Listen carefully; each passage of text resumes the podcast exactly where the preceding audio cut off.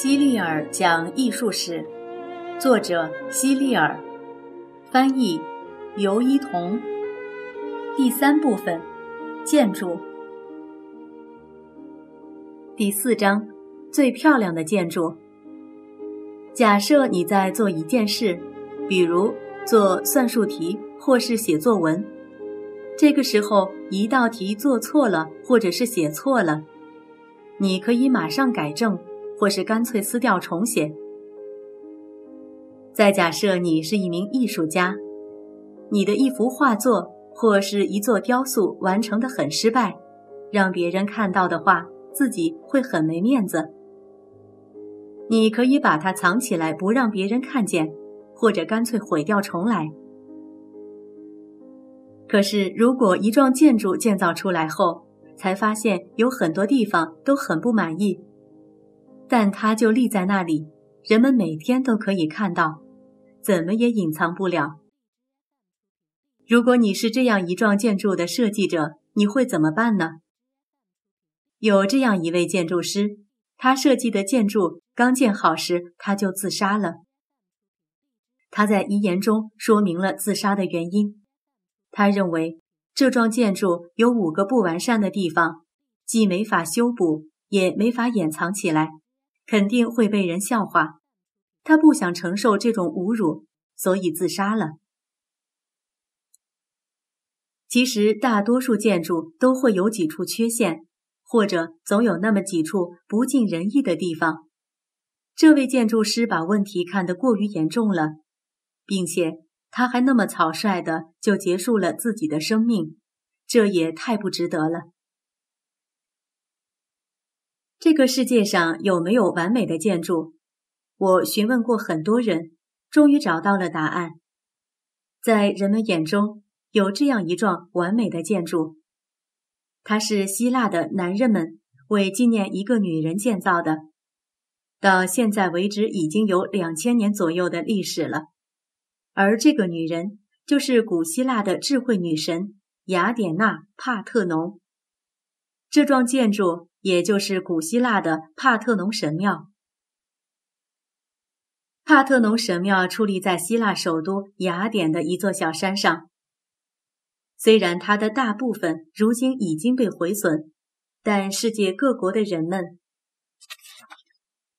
还是会纷纷赶来欣赏这座世界上最完美的建筑。古埃及神庙的屋顶一般都是平的。这主要跟埃及的气候环境有关系。埃及很少下雨，用不着把屋顶建成斜坡来排水，而希腊则经常下雨，所以希腊的建筑屋顶大多是倾斜的。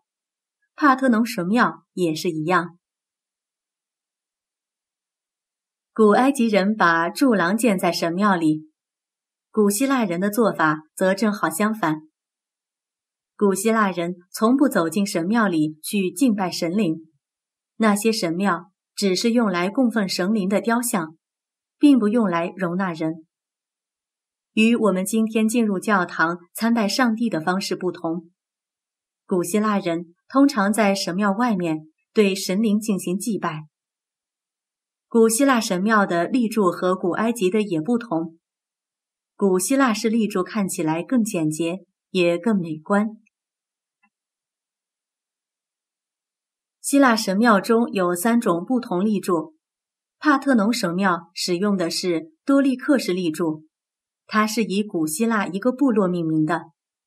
这种柱子粗大雄壮，简单质朴，因此多利克式立柱又被称作南式立柱。帕特农神庙是多利克式建筑中最漂亮的一座。多利克式立柱建筑一般建造在基座上，这个平台主要是用坚硬的大理石砌成的。古希腊建筑不追求花哨的外表，是什么样子就建成什么样子。女孩们的帽子和服装的风格经常会变化，而多利克式建筑风格却一直使用到今天。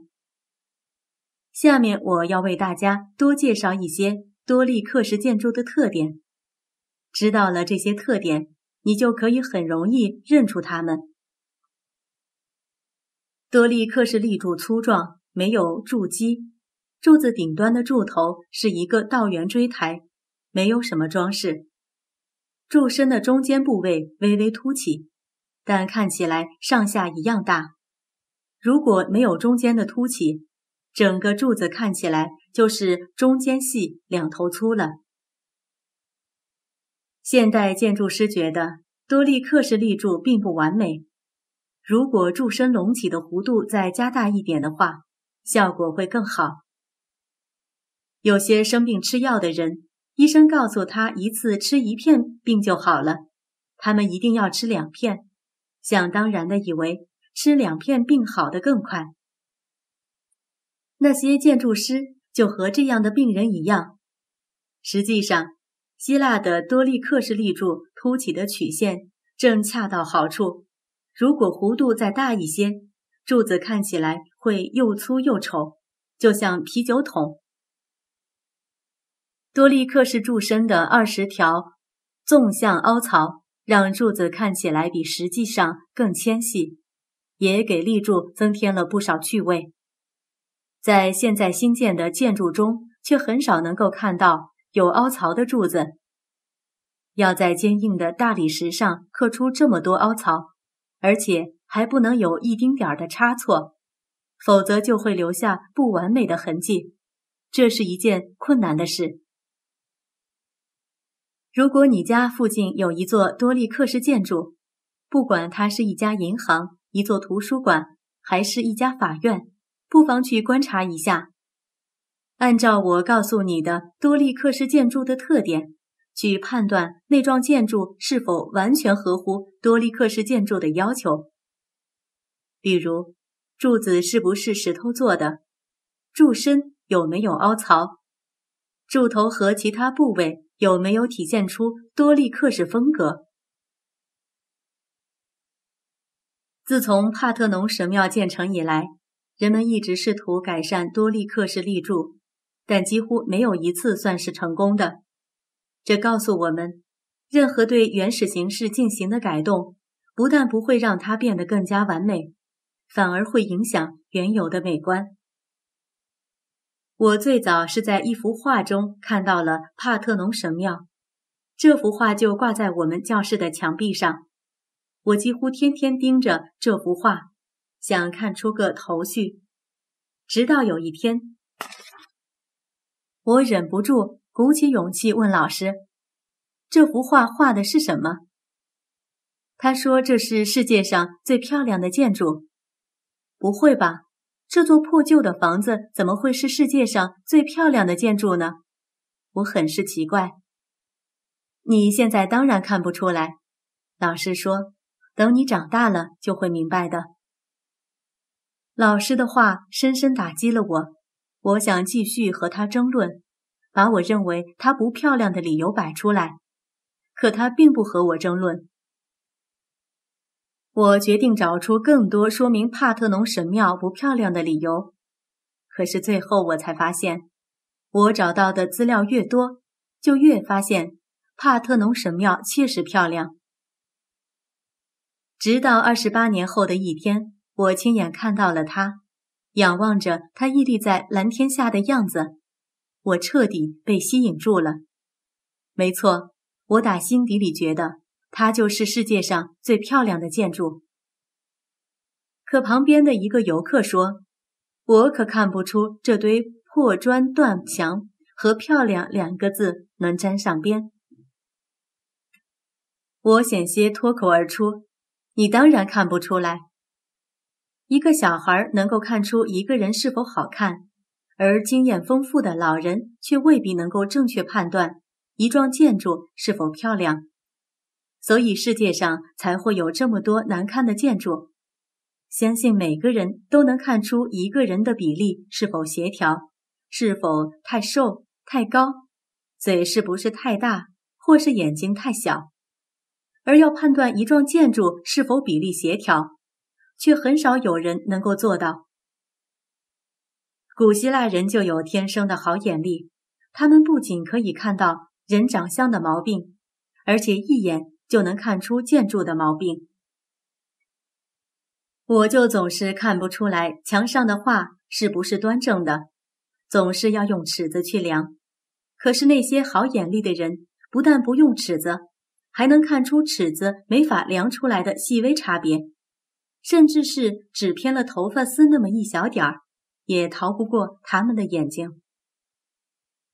现代的建筑师都离不开铅锤和水平尺。铅锤是用来测量一面墙、一根柱子或者其他东西是否与地面垂直的工具，水平尺是用来测量地板、窗台等一些应该水平的东西是否水平的工具。它上面有一根玻璃管，里头有小气泡，可以说。任何偏差都逃不过铅锤和水平尺的眼睛。不过，古希腊人却不这么想，他们也并不能过分依赖这些工具，因为他们发现，真正垂直的柱子看起来是两头大、中间小的，而完全水平的地面看起来中间会有凹陷。这是因为肉眼在看东西时会有视觉误差，视觉误差是没法改变的。因此，古希腊的建筑师们便对帕特农神庙进行视觉矫正，让直线部分适当外凸或内倾。矫正以后的神庙虽然没有一处是真正的直线，但所有的线条看起来却都是笔直的。这就是帕特农神庙了不起的地方。帕特农神庙的柱子是用圆饼状的石块建成的。所有石块都切割得非常精细，石块之间也拼接得恰到好处，没有缝隙。有人曾这样评价：这些石块简直就像是摔坏后又重新长在一起的骨头一样严密。